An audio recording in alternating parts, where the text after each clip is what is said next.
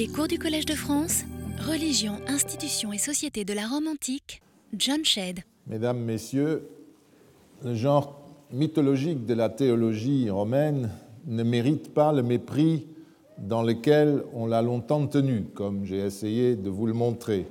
C'est notamment le type de récit très répandu depuis l'époque hellénistique, en gros, troisième siècle avant notre ère, qui explique la naissance ou la raison d'une institution ou d'un culte qu'il faut examiner de façon plus sérieuse, parce que ce genre d'histoires ont toujours été ridiculisées ou méprisées. Et déjà dans l'Antiquité, la critique ou la polémique contre ce genre de petits récits, notamment par les pères de l'Église, est tout à fait commun.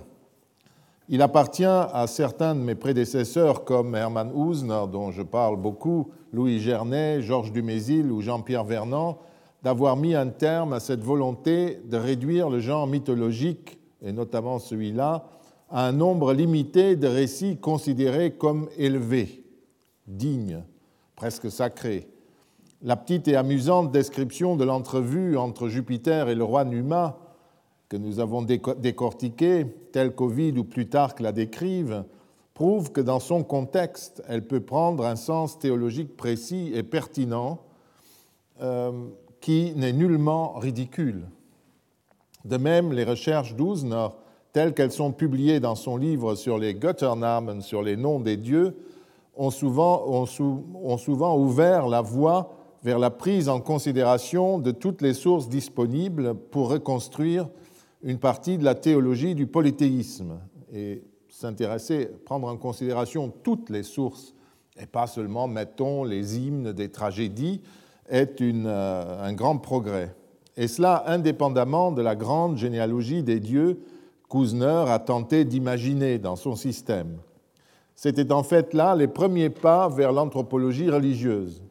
C'est pour cette raison aussi que son livre, en son temps, a fait scandale la simple idée qu'on puisse utiliser le nom d'une divinité, le simple nom, pour définir sa compétence et sa fonction, en quelque sorte révéler le ressort théologique de ce culte, euh, en révulsait plus d'un, à commencer par euh, son élève, enfin par rapport à l'âge, Wilamowitz.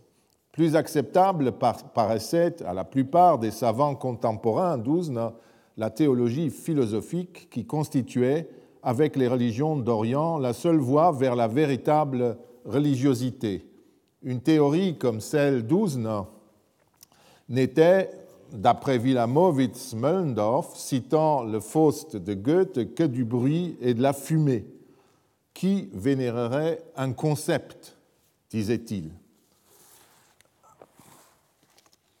Autrement dit, on sent d'abord, d'après Wilamowitz, la présence divine dans sa supériorité écrasante, ensuite seulement l'imagination crée les dieux. Et c'est seulement une fois que ceux-ci existent, ou même plutôt quand ils s'évanouissent, que la raison cherche des concepts derrière eux. Tout cela, vous vous rappelez euh, de cela, nous en avons parlé il y a quelques années, c'est du Schleiermacher, c'est de la théologie en fait.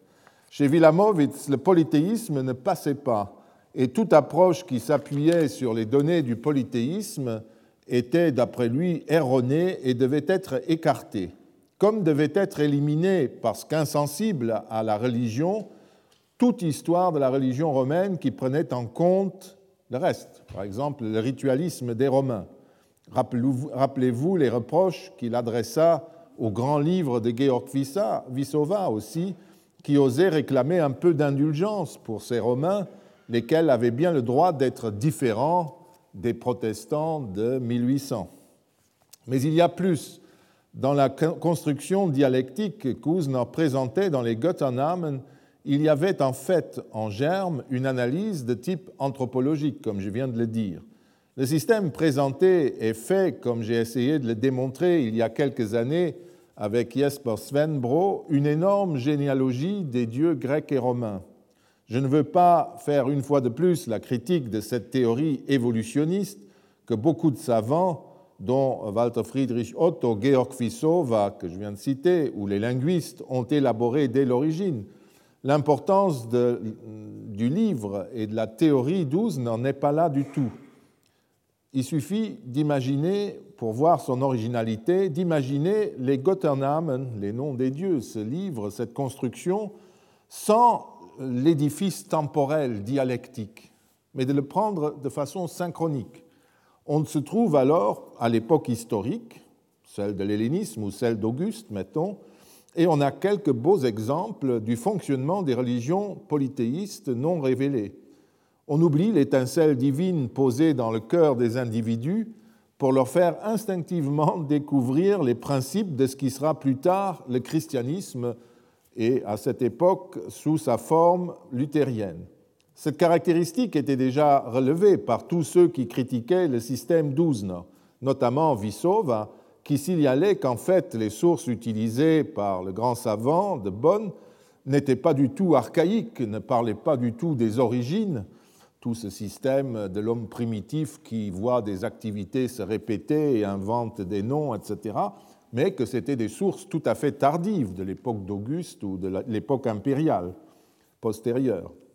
Mais dans la mesure où ces contradicteurs étaient eux-mêmes marqués par l'historicisme, ils ne virent pas que le système gardait en fait sa valeur dès lors qu'il était considéré comme purement synchronique des sources qui euh, le révélaient, en accord d'ailleurs euh, avec euh, l'époque et la religion de l'époque. L'analyse n'en met en effet en lumière la façon dont fonctionnaient les polythéismes grecs ou romains et nous mène imperceptiblement vers la centralité du culte et du rituel. Ce point distingue Usner des ethnologues de son époque. Alors que ceux-ci, à la fin du XIXe siècle, considéraient les rites et les pratiques du polythéisme comme des vestiges de croyances primitives, eux aussi, ils ne pensaient qu'aux origines, les idées d'Usner conduisent généralement à une réévaluation des rites et du ritualisme tout court. En cherchant à la suite d'Usner les formes élémentaires de la pensée religieuse, Grundformen religiösen Denkens, comme il disait, Albert Dieterich, dont nous avons déjà parlé, son élève, finit par concentrer son attention sur les rites. Les travaux d'Uzna amenèrent aussi une autre façon de comprendre les mythes, et non seulement les grands mythes littéraires de Wilamowitz, mais tous les mythes. Ainsi, Albert Dieterich, dans ce livre sur la terre-mère, un essai sur la religion populaire, découvre les rites de la religion populaire et aussi les traditions mythologiques qui pouvaient, les légendes qui pouvaient célébrer et qui devenaient désormais un objet d'étude digne de ce nom. Et vous voyez que là, le système d'Ouzner tombe dans la synchronie de l'époque euh, même du, du 18e, 19e siècle. On étudie de cette manière des phénomènes religieux euh, qui se déroulent sous ses yeux. Euh, c'est dans le cadre des recherches de mythologie générative que j'ai faites avec Jesper Svenbro que nous avons découvert avec intérêt ces analyses de Usna, celles des noms des dieux et héros aussi bien que celles des thèmes mythologiques. C'est encore pour cette raison que, en France, avant nous, Marcel Mauss, bien avant nous, hein, Louis Gernet ou Jean-Pierre Vernant s'intéressaient directement à Usna. Dans la bibliothèque de Jean-Pierre Vernant, par exemple, se trouvait une traduction en français des Götternamen de ce volume. J'ai souhaité entrer un peu en détail dans l'histoire de ce livre extraordinaire et de sa réception pour vous rendre attentif à un certain nombre d'idées reçues qu'on trouve toujours de façon plus ou moins explicite dans la bibliographie contemporaine. Ce passage et ceux que je vais commenter prouve que ces idées remontent toutes à Wilamowitz et aux sources d'inspiration qui furent les siennes. Il suffit de lire dans euh, le livre La foi des Hélènes, la manière dont Wilamowitz décrit les écoles philosophiques pour relever tout ce qu'il faut éviter quand on étudie les théologies philosophiques des anciens. À partir du IVe siècle, trois écoles philosophiques comme vous le savez, se disputait le premier rôle à côté de la vénérable école de Platon, qui continuait à inspirer la plupart des autres sectes philosophiques. D'abord l'école académicienne, qui réunissait les successeurs de l'école de Platon, mais a connu d'importants changements, puisque sous la conduite d'Aristote, elle avait remplacé l'idéalisme platonicien par un scepticisme raisonné qui préférait la suspension du jugement quand il n'existe pas de, de vraisemblance capable de convaincre le penseur. Face à cette version non dogmatique, disons, du platonisme, deux autres écoles de pensée s'affirmaient en Grèce et puis après à Rome même. Les stoïciens, dont l'école fut fondée par Zénon, présentaient une logique, une physique et une éthique. Ce qui importait, c'était de trouver un critère permettant de distinguer entre le vrai et le faux, et ils trouvaient dans la façon contraignante dont les représentations s'imposaient à l'esprit humain. Euh, il trouvait dans la façon contraignante pardon, dont les représentations s'imposaient à l'esprit humain. Il considérait par ailleurs l'univers comme un être vivant dont l'âme ignée est désignée par le nom de Zeus, donc des lectures allégoriques de, la théologie, mais qui se meut et produit la manière conformément, qui, qui produit la matière conformément à une nécessité absolue. Cet être divin présent dans la matière est une force qui, tendait, qui tend périodiquement vers un grand embrasement au terme duquel le cycle de l'existant recommence. Je ne parle pas de l'éthique stoïcienne et de la providence divine qui sont également importantes et jouent un rôle dans la discussion sur les dieux. Enfin, la troisième école, ou la quatrième, l'école épicurienne, cherchait elle aussi à dégager le principe fondamental qui détermine l'ensemble des choses, jusque dans les détails. C'est dans la conscience du perçu que se trouve ce principe. Le réel, c'est la perception qui garantit l'existant. Du point de vue éthique, ce qu'il faut atteindre, c'est le plaisir, non pas au sens de volupté, mais au sens de l'absence de souffrance, de trouble de l'âme. Tout ceci était fondé sur une physique matérialiste qui remonte partiellement à Démocrite. Donc voilà ce bref rappel des positions des grandes écoles que je n'insiste pas, ce n'est pas vraiment mon sujet. Wilamowitz commence sa description des écoles philosophiques dans ce livre La foi des Hélènes par une très, belle euh, image qui en dit cependant long, celle d'Athènes, restée en dépit, à l'époque hellénistique, en dépit de son impuissance politique, et de sa soumission au roi macédonien puis aux Romains, la capitale spirituelle de l'hellénisme, comme Rome l'était demeurée pendant le Moyen Âge, grâce à la papauté pour la chrétienté occidentale. Hmm. Euh, c'est pratiquement la Rome de, l'Antiquité. Mais il explicite, je pense que la comparaison est très claire. Hmm. Euh, c'est une vision qui, qui, n'est pas très euh, philosophique ou historique, elle est plutôt religieuse. Mais il l'explicite. La philosophie, considère-t-il, avait perdu à cette époque le niveau qu'elle avait atteint avec Aristote, notamment en abandonnant toute recherche dans les sciences naturelles, l'histoire et le droit. Mais elle avait offert aux hommes ce dont ceux-ci avaient le plus besoin, une métaphysique, d'après euh, à laquelle ces hommes croyaient et qui leur fournissait un fondement pour la vie morale. En bref, la philosophie avait donné aux hommes une religion. La philosophie, ce sont pour lui les quatre grandes écoles d'Athènes, platonicienne, euh, aristotélicienne, épicurienne et euh, stoïcienne. Et Wilamowitz les euh, appelle carrément les quatre facultés de théologie. Ce qui lui importe, c'est que dans ce cadre, les auditeurs acquéraient non seulement les principes d'une vie morale, mais aussi la foi en une survie de l'âme. Ces auditeurs n'avaient pas à faire de la philosophie un métier, mais ils emportaient tous une religion pour la vie. Tout cela, ce sont des traductions euh, du texte de Wilamowitz dans ce volume. Vous percevez aisément, malgré ces belles images et ce très beau style, que nous sommes en pleine fantaisie. Les quatre écoles philosophiques, donc Platon plus les trois successeurs, n'étaient pas comme les facultés de théologie d'une université prussienne. L'essentiel n'était pas d'enseigner la théologie ni la religion, et surtout, ce qui est le plus important pour nous, à côté de ces enseignements, quels qu'ils soient, continuait à exister pour les philosophes la religion de leur cité et les devoirs religieux privés de leur famille.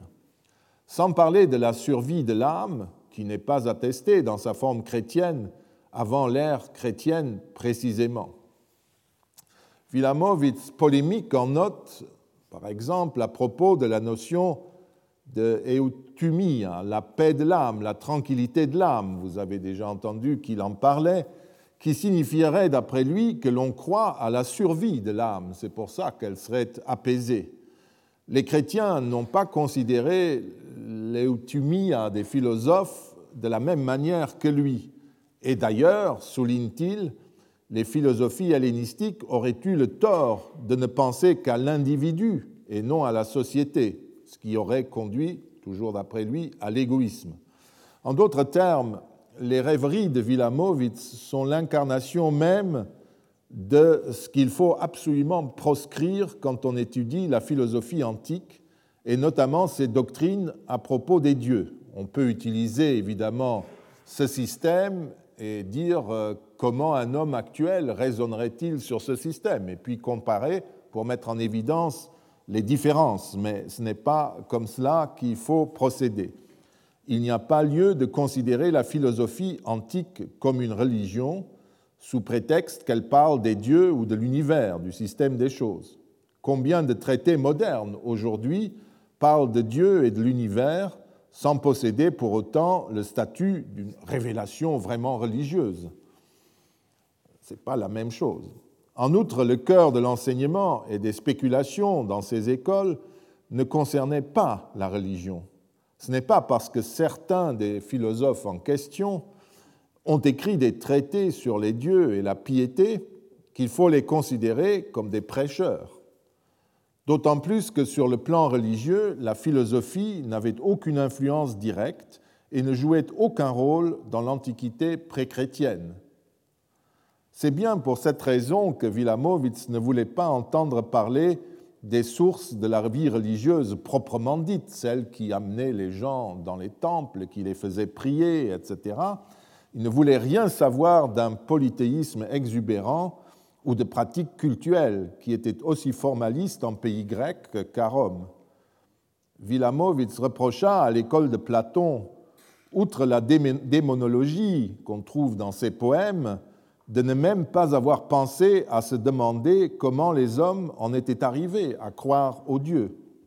Il le déduisait de ses recherches sur l'astronomie et les mathématiques, tout en sachant que les enseignements théologiques des différentes écoles se contredisaient.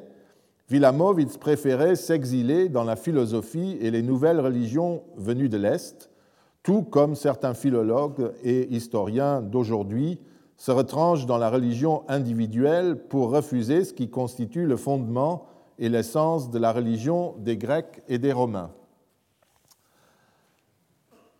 J'ai déjà souligné que la théologie n'était pas au centre des différents systèmes philosophiques, mais qu'elle dérivait de leur position générale, notamment de leur physique, ce qui ne signifie pas que les maîtres d'école ou leurs disciples n'est pas écrit des traités spécifiques sur ce sujet. Le platonisme déterminait les esprits pour longtemps, et il fut notamment fortement promu, certains disent même réinventé par Cicéron. Mais il est difficile d'en tirer une théologie cohérente. Son Dieu gouvernant le monde a pu suffire à justifier le culte des autres dieux qu'il reconnaissait. Parmi les représentants de l'Académie, Théophraste a écrit un célèbre traité sur la piété qui se proposait de corriger certains aspects du culte jugés choquants, comme le sacrifice sanglant.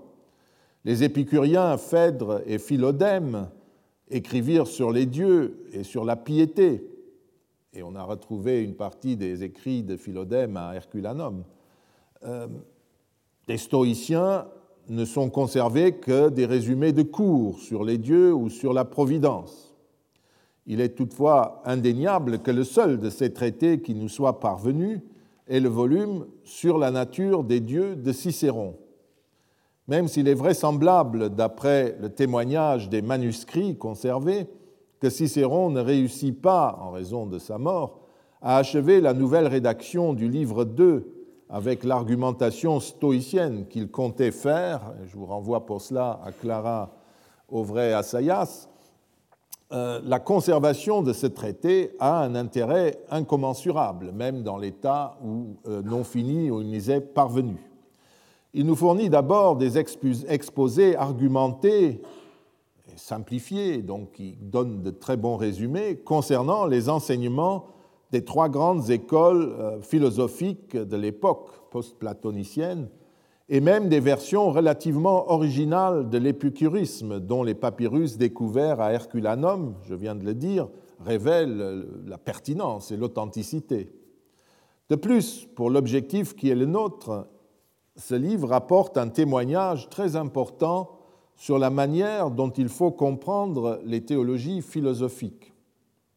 Dans l'économie du traité cicéronien, la position épicurienne, exposée par un de ses personnages appelé Velleius, est ainsi vigoureusement critiquée et moquée par les autres euh, participants du dialogue, et celle du stoïcisme donnée par Balbus s'attire également la contestation ironique du troisième personnage et troisième représentant d'école, l'académicien Cotta, le sceptique. Ce dernier précise que sa position consiste à privilégier la théologie telle qu'elle s'exprime dans le culte ancestral. Il s'exclame Ton autorité, Balbus, le stoïcien donc, et les propos que tu m'adressais à la fin de ton exposé pour m'exhorter à ne pas oublier que j'étais à la fois Cotta, donc un interlocuteur érudit, philosophe, et un pontife m'ont fait une vive impression. Cela signifiait que je devais défendre les croyances sur les dieux immortels que nous avons hérités de nos ancêtres, ainsi que les rites, les cérémonies et les pratiques religieuses. C'est cela qu'il doit défendre. Pour ma part, je les défendrai toujours, continue-t-il, et je les ai toujours défendus. Jamais les discours de qui que ce soit, savant ou ignorant, ne me feront abandonner les croyances que j'ai héritées des ancêtres sur le culte des dieux immortels. Et il rappelle qu'en matière religieuse, ces maîtres, ce sont les grands pontifes Tiberius Coruncanius, Publius Cicéron, euh, Scipion, pardon, Publius Evola, nous l'avons déjà cité, et non pas Zénon, Chrysippe ou tout autre maître stoïcien. Cotta démontre ensuite, dans le reste du livre 3, la démonstration élaborée par Balbus, le représentant des idées stoïciennes. À la fin du traité, Balbus lui répond qu'il faudrait un autre jour pour réfuter, réfuter, les objections de Cotta et pour défendre les hôtels et les foyers, les temples et les murs de la cité même, que les pontifes mettraient, je cite, plus de zèle à circonscrire rituellement par l'ensemble de ces pratiques religieuses que ses remparts même. Puis, après une réponse polie de Cotta et un sarcasme lancé par Velleius, une fois de plus, l'épicurien se moque des autres, euh, l'auteur du traité prend la parole pour constater ceci. Pour Velleius, la réfutation de Cotta était la plus vraie. Pour moi, l'exposé de Balbus était le plus proche de la vraisemblance. L'affaire paraît entendue. L'épicurien, qui ne considère pas que les dieux interviennent dans ce monde, mais se défend d'être impie, accepte le point de vue de Cotta, qui reproduit en fait la hiérarchie que Sévola et Varon introduisaient, vous vous rappelez, entre les trois genres de théologie. Les deux premières sont inutiles ou trop savant pour la foule, mais le troisième est le seul, celui de la cité, qui vaille. On pourrait considérer que ce point de vue arrangeait l'épicurien, puisqu'il n'impliquait que du formalisme et du droit sacré, sans aucune croyance obligatoire, encore que Cotta ait mentionné, vous l'avez entendu, dans sa profession de foi, le terme de croyance, mais c'est opinio, c'est une opinion, ce n'est pas la même chose que notre foi. Cicéron condamnerait donc en quelque sorte la théologie civique au bénéfice d'un système philosophique, puisqu'il dit qu'il préfère Balbus, donc ça lui paraît le meilleur, euh, la meilleure argumentation. Il considérerait donc la théologie civique au bénéfice d'un système philosophique dont la physique fournissait une explication globale de l'univers et des dieux.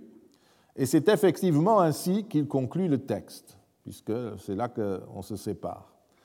Mais, et c'est cela qu'il ne faut pas oublier, l'affaire ne s'arrête pas là.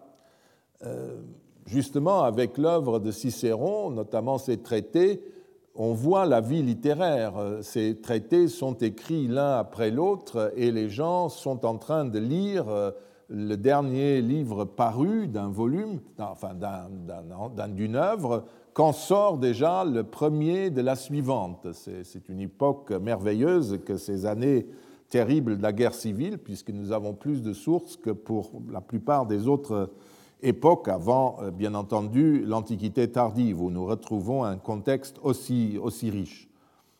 Donc, ça se conclut par une approbation apparente des stoïciens. L'affaire, quand même, et je dis, ne s'arrête pas là. Elle reprend au début du traité publié en 1944, le De Divinatione, le traité sur la divination. Ce dialogue qui se déroule dans la villa que Cicéron possédait à Tusculum, dans le Latium, à une trentaine de kilomètres de Rome, comporte deux interlocuteurs, lui-même et son frère Quintus, personnage littéraire tous les deux. Hein qui sont là pour exposer une opinion dans sa généralité. Ce dernier, Quintus euh, Cicéron, qui incline vers le stoïcisme, confie à son frère qu'il vient tout juste de lire le troisième livre du traité sur les dieux et que ses convictions avaient été ébranlées, mais toutefois pas entièrement par l'argumentation de Cotta. Cicéron souligne en réponse, le personnage Cicéron, euh, du dialogue souligne en réponse que l'argumentation de Cotta n'avait effectivement pas pour objectif de détruire le sens religieux des hommes, mais visait uniquement les arguments des stoïciens. Il reste que Quintus a le sentiment que Cotta a détruit les dieux eux-mêmes par son raisonnement, et il se contente de relever que l'argumentation de Balbus les a cependant assez bien défendus sans parler de la remarque finale de l'auteur du dialogue, qui paraît dire que Balbus, ma foi, est celui qui a le mieux parlé. À la fin du traité euh, de la divination, qui est très critique à l'égard de la providence stoïcienne, en se moquant des dieux ou de Jupiter qui devraient en quelque sorte courir partout pour euh, remplir les, désirs des hommes en fonction de la providence, etc. Donc, malgré euh, cette fin de traité qui est très critique à l'égard des stoïciens, après avoir affirmé qu'ils critiquent les théories trop faciles de la divination pour combattre non pas la religion, mais la superstition, Cicéron se réfère à nouveau à l'académisme pour réserver le jugement et admettre uniquement ce qui est probable. Vous voyez, il dit à son, frère, le style de l'Académie consiste à ne pas faire intervenir son propre jugement, mais à approuver ce qui paraît le plus vraisemblable, à comparer les principes, à exposer ce qui peut être dit pour ou contre chaque affirmation et à laisser une liberté de jugement entière aux auditeurs, sans jamais faire jouer sa propre autorité. Si tu es d'accord, etc., nous observerons cette tradition qui remonte à Socrate et nous l'adopterons entre nous le plus longtemps que nous pourrons. Euh, donc, euh, on se moque de, l'idée que les dieux sont derrière toutes les manifestations, tous les signes de la divination, mais on se dit finalement, euh, on reste assez fidèle à la tradition académique. Donc, il renverse le, le système. En bref, il brouille, Cicéron brouille les pistes. Il reste que dans chacun des deux volumes, des deux œuvres, il affirme la prééminence absolue de la religion ancestrale et de sa théologie. Tout en admettant au début que le stoïcisme, un stoïcisme pratique qui s'adapte aux façons romaines de voir, donne une bonne idée de la nature des dieux. Au fond, quand il s'agit de réfléchir sur la religion et les dieux, il considère que les épicuriens ne sont pas d'une grande utilité, d'autant plus qu'ils étaient parfois accusés d'athéisme. En revanche, les stoïciens, comme le platonisme, ne présentent aucun danger. Ils proposaient, à propos d'un certain nombre de notions et de pratiques, des spéculations qui ne les menaçaient pas et qui pouvaient sans problème se combiner avec une pratique religieuse ancestrale, traditionnelle. En outre, l'académisme tempérait les aspects les plus exagérés de ces spéculations en les taxant de superstitieux, en tout cas de peu probables ou convaincants. Pour rendre compte de cet exposé paradoxal, il suffit donc de replacer ces opinions dans leur contexte général. Aucune de ces théories sur la nature des dieux et de la divination n'était parole d'évangile, à l'extérieur des groupes philosophiques, à l'exception de groupes philosophiques fermés et sectaires, mais qui étaient très peu nombreux. Leur origine provenait d'un système de pensée créé par des hommes et non d'une parole divine supérieure à toute critique, ce qui change tout hein, quand il s'agit de traditions de ce type. L'an dernier, quand nous avons rapproché la position paradoxale de Tite-Live à l'égard de la divination de la discussion contradictoire que le Sénat romain ou les magistrats faisaient de la crédibilité d'un signe annoncé comme provenant des dieux. On peut, dans cette discussion, dire Moi, je n'y crois pas, un autre a des doutes, etc. Un autre y croit absolument, et on s'insulte de superstitieux, etc. C'est un vrai débat euh, autour du signe, parce que c'est une discussion humaine, ce n'est pas quelque chose euh, qui euh, est censé être imposé par une révélation, mettons, par un prophète. Il ne faut donc pas s'étonner que le système philosophique ait été l'objet des critiques des Romains. Ils y prenaient ce qui les intéressait et les admettaient en fait tous. Mais alors, pourquoi exposer longuement les opinions des épicuriens pour les rejeter ensuite si aucune de leurs idées ne suscitait d'intérêt particulier? Et qu'en fin de compte, on dit toujours, bah, de tout ça est très joli, mais la seule chose qui vaut, c'est le culte ancestral des familles ou du forum.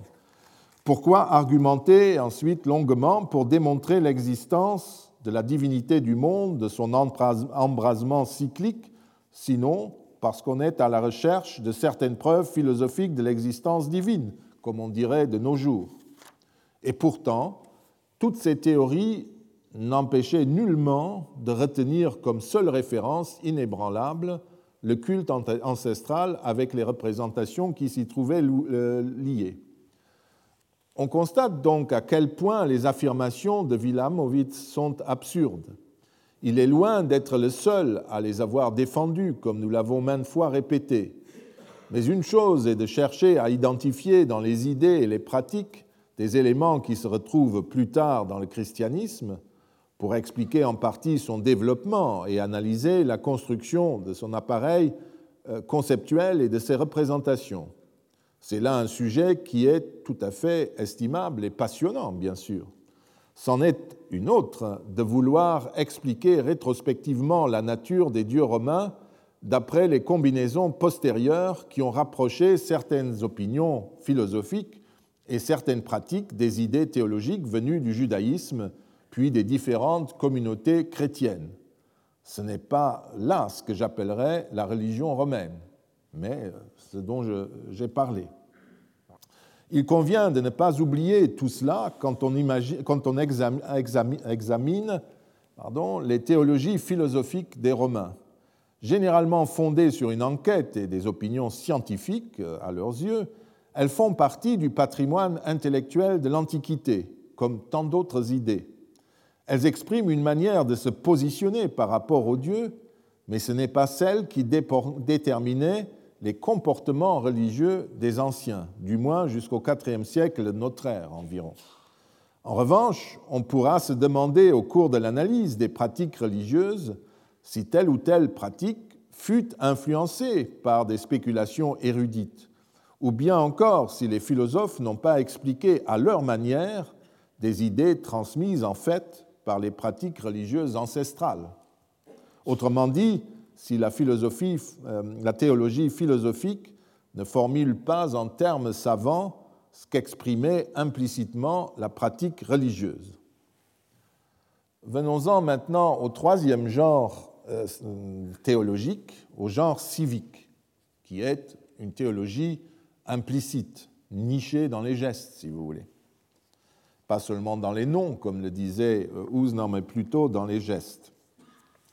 Avant d'aborder les conduites qui servent toutes de référence à l'ensemble des philosophes, il me faut une fois de plus insister sur un point faut absolument, dont il faut absolument prendre compte, faute de quoi tout ce que je pourrais dire à partir de maintenant n'aurait pas de sens.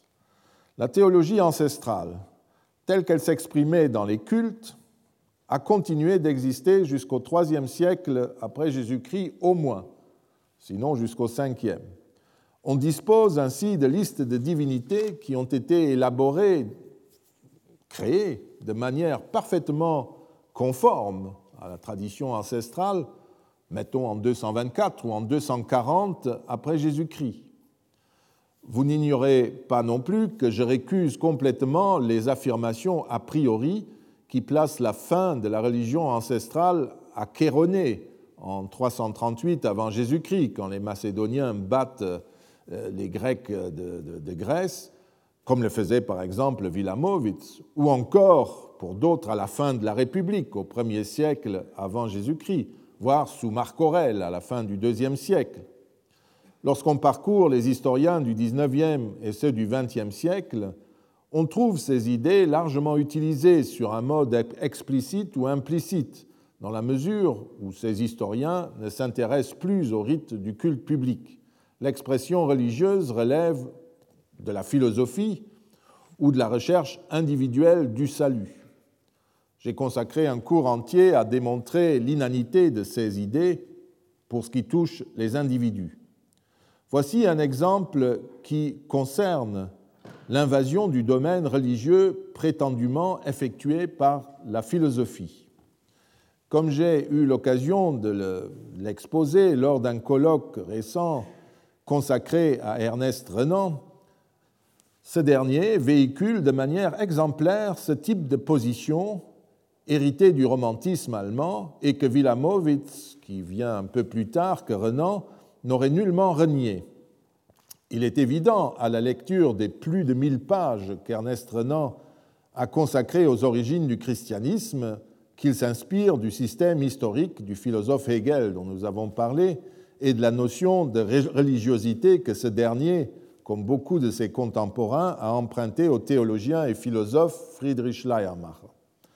Le constat s'impose tout de suite quand on lit dans les évangiles, ce qui est un peu au début de ce gigantesque ouvrage, euh, que Flavius Clemens et Flavia Domitilla, des parents de la dynastie flavienne, comme tant de Romains distingués, sentait le vide du culte officiel. Geistlos, l'air, vide. C'est ainsi que Hegel et après lui Mommsen et d'autres ont qualifié la religion romaine. C'est devenu rapidement un lieu commun pour parler de la religion ancestrale des Romains et Renan, il avait lu tout ça. Je prendrai, comme je disais, deux exemples pour montrer les confusions auxquelles on en arrive. Dans son Marc Aurèle, qui est un autre volume de cette gigantesque histoire des origines du christianisme, Renan décrit la manière dont les catéchistes circonviennent les femmes et les enfants déçus par la sécheresse du paganisme, pour les tromper évidemment. Et au début du IIIe siècle, les impératrices de la dynastie sévérienne, Julia Domna notamment, Julia Mesa, aurait elle aussi jugé le culte romain trop froid et privé de sens, etc. Et elle cherchait ailleurs, vous voyez qu'elle euh, cherchait des dieux voyageant sur terre, etc. Ces passages illustrent la manière dont Renan continue de décrire la religion ancestrale des Romains euh, vers les années 60-70 euh, du XIXe siècle comme une religion vide, sèche et privée de sens. La raison tient à la nature même des divinités qu'il évoque à sa manière. La religion établie, écrit-il, ne donnait donc aucune satisfaction aux besoins profonds du siècle. Le Dieu antique n'est ni bon ni mauvais, c'est une force, écrit-il, ce qui, soulignons-le, n'est d'ailleurs pas une mauvaise définition. Le culte, rappelez-vous que Vernon parlait de puissance, un siècle plus tard. Le culte aurait fini par aboutir à l'idolâtrie la plus grossière, parfois la plus ridicule, et à la fin de l'État, et à la fin, et à la fin, dit-il, l'État s'en est mêlé avec l'établissement du culte impérial et ainsi de suite. Désormais, je cite, la vraie religion de l'État fut le culte de Rome, de l'empereur et de l'administration. Une décadence totale. L'administration, c'est assez amusant, il euh, s'inspirait là d'inscriptions découvertes à l'époque où il rédigeait ce manuscrit de, de France, en France, euh, où il était question, c'est dans le Midi, où il était question d'offrandes, de, de dédicaces au génie d'une statue de douane, enfin de perception d'impôt, le genius dont nous parlerons, qui est donc le dieu de cette administration, d'où le dieu de l'administration qui est le dernier état manifestement de la décomposition religieuse. Renan retrace ensuite la diffusion des cultes dits orientaux de Cybèle, Isis et Mitra, où l'on trouverait déjà un certain nombre des traits du christianisme, notamment en ce qui concerne le culte de Mitra. Et dans une phrase qui est devenue célèbre parmi les historiens de Rome, il a écrit On peut dire que si le christianisme eût été arrêté dans sa croissance par quelque maladie mortelle, le monde eût été mitriaste. C'est une phrase magnifique et tout le monde le cite depuis lors, même si c'est complètement faux, mais ça ne fait rien, c'est très beau. Ces quelques extraits suffisent à montrer que l'évolution reconstruite par Renan correspond en fait en tout point à celle que l'on trouve déjà développée chez Hegel. Il n'y a rien d'original dans ce système qui a déjà été adopté auparavant par Théodore Mommsen dans son Histoire romaine, par Joachim Marquardt dans le culte chez les Romains, ou par Gaston Boissier dans euh, La religion romaine, qui indique quant à lui, Boissier, dans l'introduction, explicitement qu'il s'est inspiré des travaux des savants allemands qui reproduisaient tous, comme je l'ai déjà dit, le jugement formulé par Hegel avec la notion d'évolution qui l'accompagne.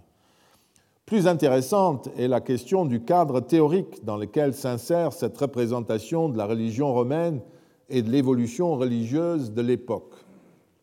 À y regarder de près, le jugement de Renan se fonde en fait, comme celui de Hegel ou de Mommsen, sur le refus ou la méconnaissance du ritualisme.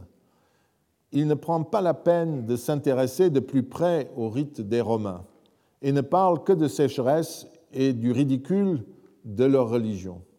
C'est notamment à propos de la religion juive que le ritualisme se trouve directement attaqué. En dépit des envolées lyriques dans ces volumes, où il est bien sûr question euh, des Juifs, sur la grandeur du judaïsme lié à son attachement à la morale et à la justice. Donc, en dépit de ces envolées lyriques, Renan critique durement la halacha et la mishnah, durement et de façon parfois méprisante, pour ne pas dire plus. Et cela dès le début de ses volumes. On voit ce qui ne passe pas, c'est le ritualisme.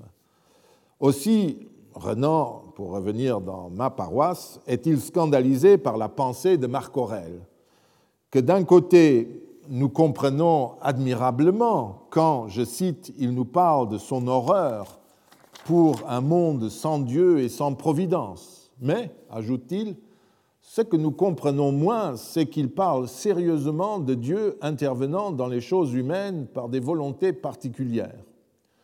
Pour expliquer une pareille défaillance, l'expression est de lui, Renan invoque la faiblesse de l'éducation scientifique de l'empereur.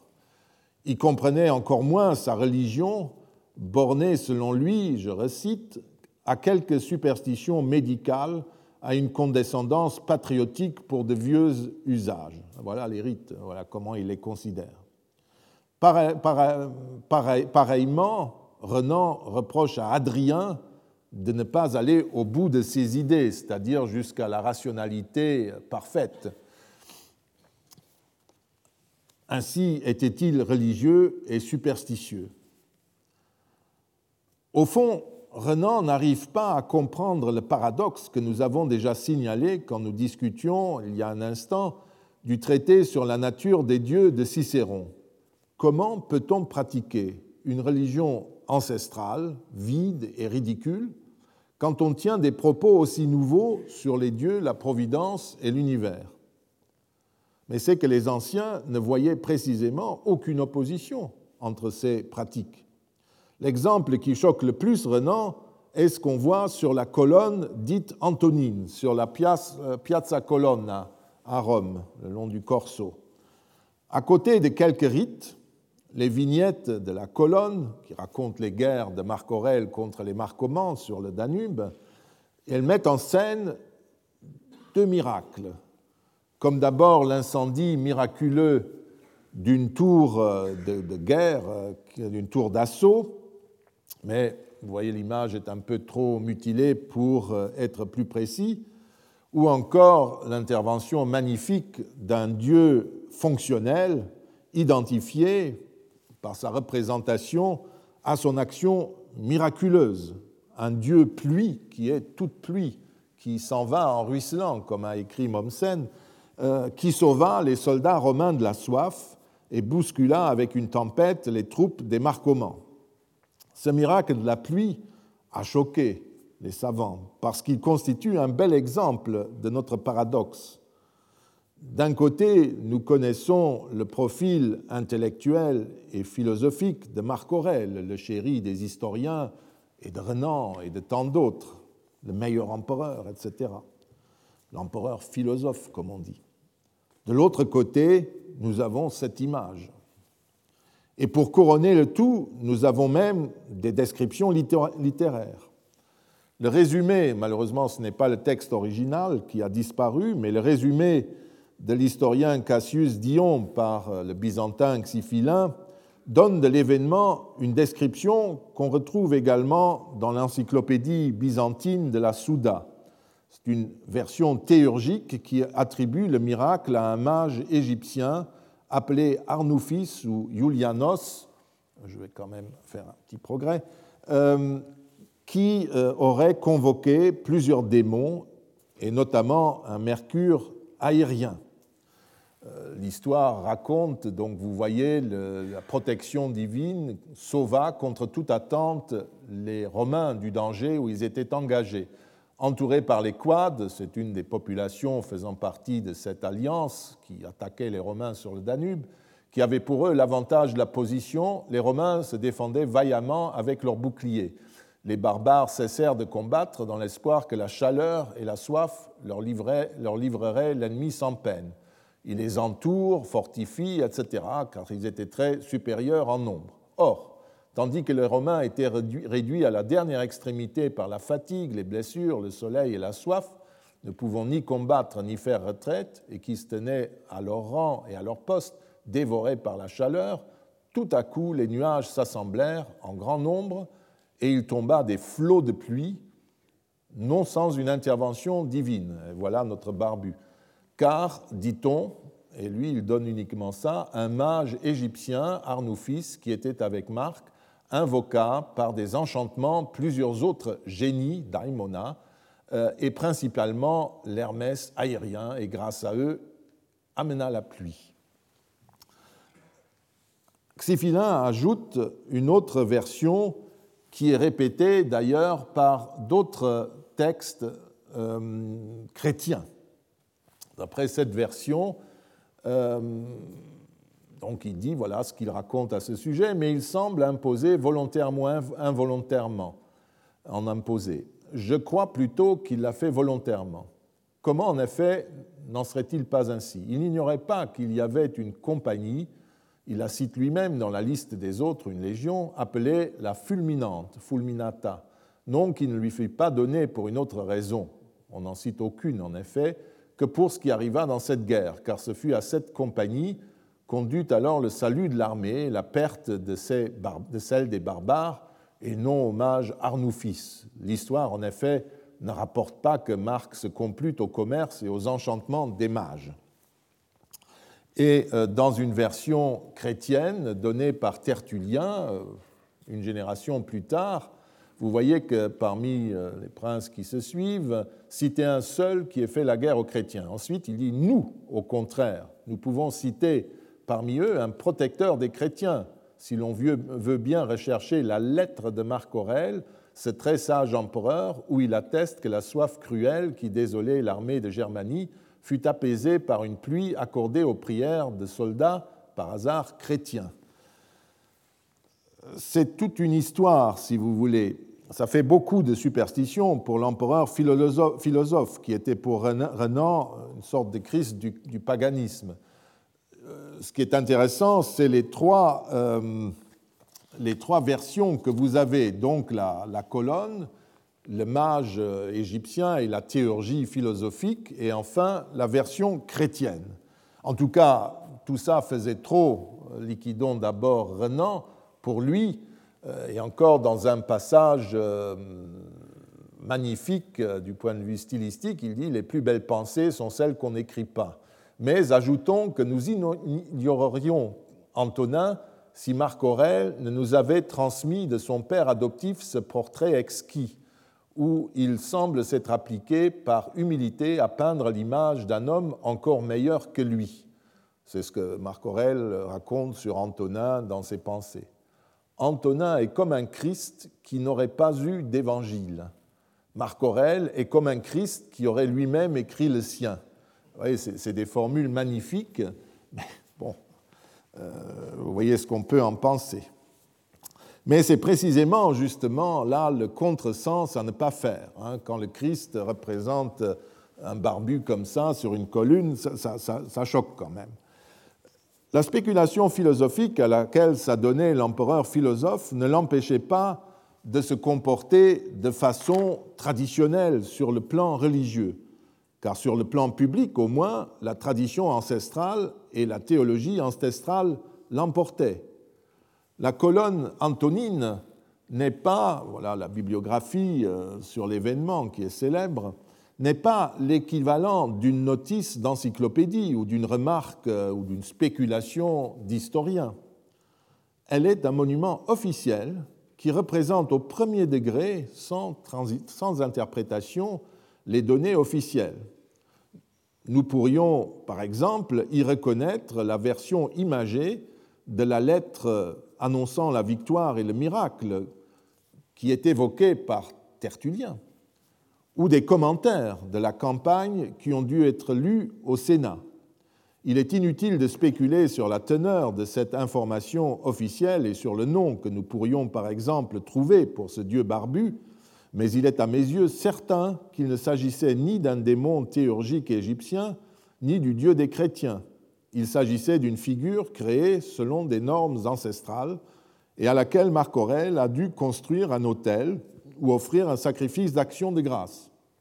Qu'ensuite, il y ait eu d'autres interprétations, notamment euh, les chrétiens qui, semble-t-il, étaient dans la légion fulminata. Il y avait des, chrétiens qui appartenaient et ils ont dû faire circuler que c'était en fait leur prière qui avait permis ce miracle que tous racontaient ou que les philosophes aient dit non, c'est le prince lui-même, le philosophe, qui, avec l'aide d'un mage, a évoqué des démons, comme on, le faisait déjà dans le néoplatonisme. Et voilà. Mais sur le document officiel, il y a ce dieu ancestral qui a pu être honoré sur le, euh, Danube, et euh, Marc Aurèle a pu mentionner ça dans la lettre envoyée au Sénat. Or, si les Romains avaient cette faculté de passer d'un mode théologique à l'autre, en particulier du mode philosophique au mode civique, c'est bien parce qu'ils considéraient que le mode civique représentait autre chose qu'un fatras superstitieux, vide, sec et ridicule. Dixit l'empereur philosophe. Il s'agit alors de comprendre ce qu'il pouvait y trouver.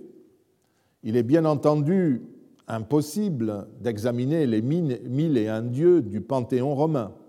On se contentera de prendre quelques grands exemples qui posent souvent un problème de compréhension pour expliquer comment les religions civiques parvenaient à développer un discours théologique implicite. Le cas de la triade suprême de la religion romaine relève de ce type. De même qu'Apollon et d'autres divinités d'origine grecque, Castor et Pollux, Diane, Hercule, sans oublier Bacchus.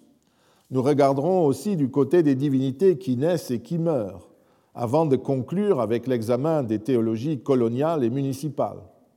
Et en contrepoint, nous pourrons toujours garder un œil fixé sur les divinités fonctionnelles romaines, si typiques de la pensée théologique euh, courante et ancestrale des Romains, comme notre barbu. Avant toutefois de nous livrer à ces analyses, je dois rappeler un point central. Sans vouloir répéter des démonstrations déjà anciennes, je voudrais rappeler que dans tout acte cultuel ancestral, il existe des énoncés de type théologique. La piété romaine met en scène des relations sociales entre partenaires selon les règles de l'étiquette courante de l'époque. Ainsi, les divinités bénéficient-elles toujours de la préséance? C'est une première euh, énonciation. Avant que les euh, mortels touchent, à, touchent quoi que ce soit des viandes sacrificielles, il convient d'offrir la part divine. Et quand les Romains se livrent à des activités collectives, la première pensée et la première décision sont consacrées à la divinité. Quand les censeurs romains, qui font le recensement périodique du peuple romain, quand ils passent en revue donc le peuple romain et ses biens, leur premier acte est d'assurer l'adjudication du vernissage de la statue de Jupiter au Capitole. Et quand le Sénat tient sa première séance le jour de la nouvelle année au Capitole, dans le temple de Jupiter, les consuls commencent avant toute chose par acquitter et formuler des vœux à la triade capitoline pour le salut public. Dans l'acte sacrificiel, d'autres énoncés théologiques sont réalisés. Il est possible de les reconstruire en s'appuyant sur un certain nombre de mentions formulées par les commentateurs antiques. Au cours de ce rituel, qui pouvait être long et complexe, les sacrifiants invitaient la divinité à un banquet formel pour partager avec elle un repas qui était carné dans la forme la plus solennelle du rite. Déjà pendant le rite préliminaire, la libation d'encens et de vin pur, les sacrifiants affirmaient, par l'offrande de ces aliments réputés réservés aux immortels et à être particulièrement aimés par eux, ils affirmaient l'immortalité et la supériorité de ceux-ci, car tel était le sens de ces, attribué à ces aliments, l'encens et le vin. Les mortels ne pouvaient pas partager ces aliments avec les dieux. Au cours de la séquence centrale du sacrifice, les sacrifiants consacraient la victime animale à la divinité, l'abattaient et la découpaient. Avant d'aller plus loin, des techniciens inspectaient les extas, c'est-à-dire la fraissure, euh, cinq organes sanglants, le cœur, le poumon, le foie, la vésicule biliaire et le péritoine, et ils examinaient la configuration de ces organes pour décider si la divinité acceptait ou non la victime. Et cet acte divinatoire proclamait rituellement la présence et la participation de la divinité à ce banquet la mise à mort de la victime elle-même pouvait transmettre un autre énoncé. À côté de la libation préliminaire et de l'inspection des extas de la fraissure, la mise à mort de l'animal était interprétée comme un acte de domination absolue des dieux et des humains sur un autre élément de l'ordre des choses, l'animal. Telle est par exemple la description que le poète Ovide donne du sacrifice au début de ses fastes. À l'occasion du commentaire qu'il fait du nom d'une fête obscure tombant le 9 janvier, donc au début de l'année, euh, les Agonalia, c'est le nom de la fête, on ne sait pas très bien euh, pourquoi elle existe et ce qu'elle exprime. Le poète donc livre à ce propos un petit récit qui pointe l'essence même du sacrifice. Et vous notez qu'il met le sacrifice et son interprétation au début de l'année civile, dans, son commentaire du calendrier. Les diverses étymologies que donne le poète et que de la fête, et que nous verrons la prochaine fois, se rapportent toutes d'une manière ou d'une autre au sacrifice. Il ne fait aucun doute qu'il s'agit pour lui de définir ce rite. L'histoire des origines de la fête du sacrifice qu'Ovide évoque est ensuite fondée sur une étymologie encore différente, mais qui se réfère toujours à la domination de l'animal. Nous verrons ça la prochaine fois. Je vous remercie. Retrouvez tous les contenus du Collège de France sur www.colège-2-france.fr.